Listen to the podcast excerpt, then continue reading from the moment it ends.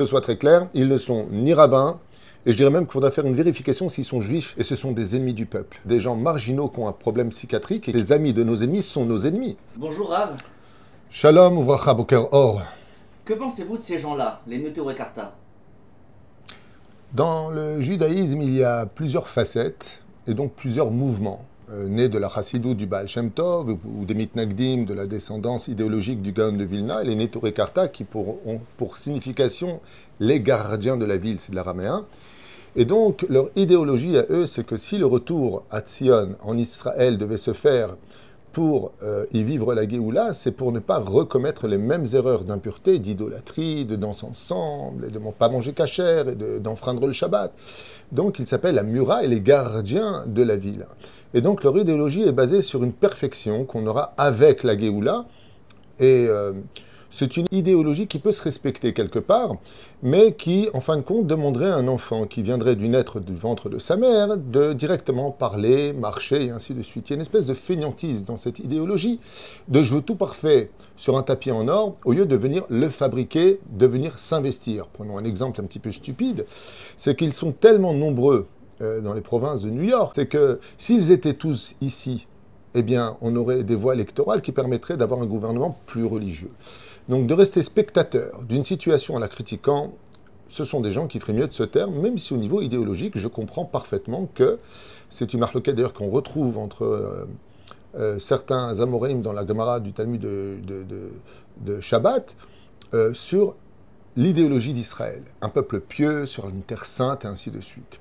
Par contre, parmi eux, se trouvent entre, on ne sait pas exactement s'ils sont entre 8, 10 ou 12 maximum, c'est ce qui est certain, c'est que c'est maximum 12 familles, qui euh, sont sortis complètement du lot. Et je rappellerai pour ceux qui ne le savent pas que le dirigeant des Nitorekarta, le rab des Nitorekarta, à l'époque déjà avait renvoyé leurs enfants de l'école, l'omisdaimitam, ne les reconnaissent pas, et ils ont créé leur petit mouvement dans le mouvement, une espèce de cancer euh, qui pullule dans les réseaux sociaux, avec par contre eux, déguisés en rabbins ou en religieux, euh, se permettent de haïr les juifs d'Israël.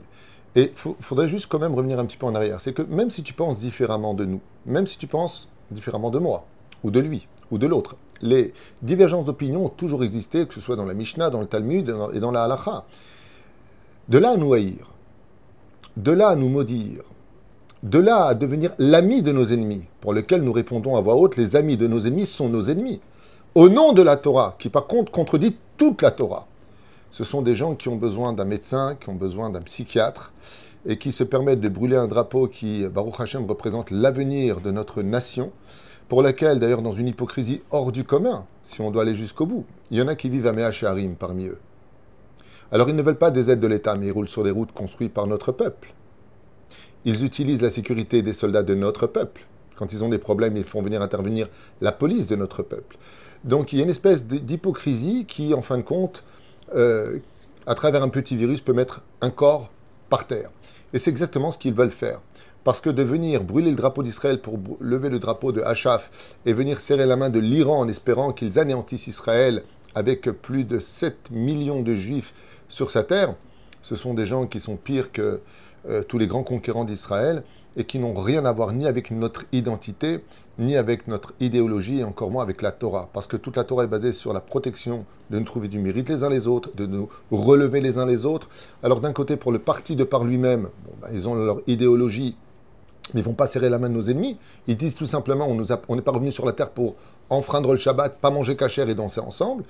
Ça se respecte, parce que c'est ce qui arrivera avec la Géoula de Bezrat Hashem, donc tant mieux, mais au lieu de le dire, venez le faire. Ce sera plus simple que de rester à New York ou de vous planter dans, dans vos fauteuils en cuir.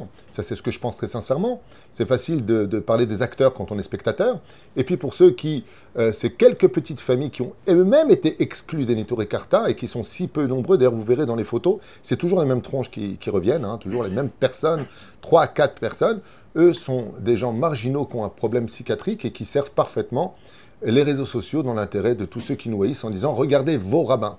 Alors, que ce soit très clair, ils ne sont ni rabbins, et je dirais même qu'il faudra faire une vérification s'ils sont juifs bichlal.